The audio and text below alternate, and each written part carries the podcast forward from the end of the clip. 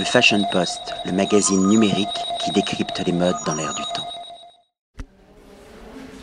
William Arlotti, Festival d'hier, édition 2016 avec Jason Larkin. Nous allons. When I have a look at your um, photo from this exhibition, for me it's the beginning of a story. There is this movie vibration because I can imagine people talking.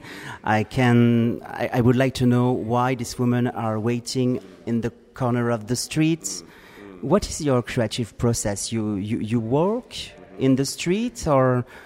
Tell me. I would like to. Know, I would like to know. It's a personal question, but what is your creative process? Yeah, I mean, for me, this project was. Um, I was living in Johannesburg, doing other projects, um, and I, I was always struck by the inequality that that, that exists around um, a country like South Africa, and there are lots of people waiting for change, waiting for uh, jobs, waiting for money. Um, since the end of apartheid, things have been uh, productive, but also there are a lot of people still left in the shadows. And then when I saw people actually waiting physically in these shadows, for me it became uh, a, a, really interesting visual metaphor for a larger sense of waiting across the country.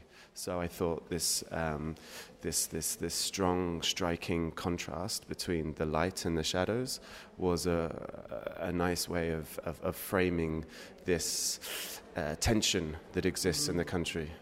It's really interesting because we can notice the, the style, the clothes, who give the social status, but all of the face, there is no light, there is a shadow.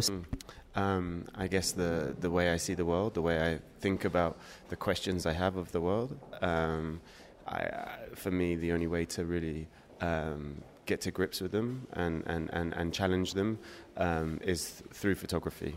Being able to frame uh, the issues, the, um, the, the, the, the, landscape around me, and then uh, be able to edit those issues and present them to other people um, and, and, and build a language around them is for me photography. It's an important axis. Yeah.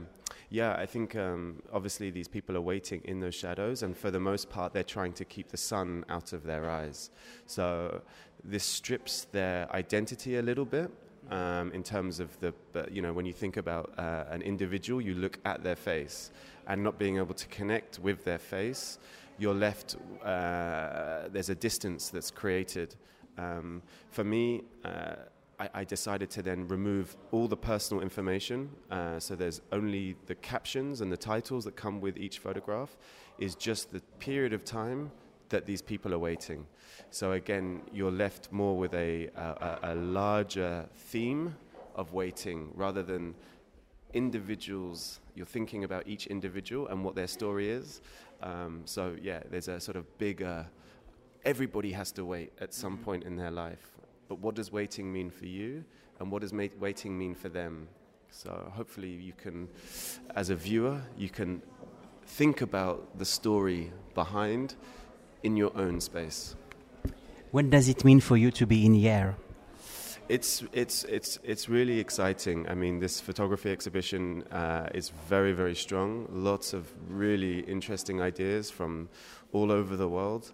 Um, it's, it's it's it's powerful. It's um, it's inspiring, um, and and uh, yeah, I, I feel uh, lucky. It will be the conclusion to feel lucky, and go- yeah. and good luck for the future. Thank you very much. Thank you. Le Fashion Post, le magazine numérique qui décrypte les modes dans l'air du temps.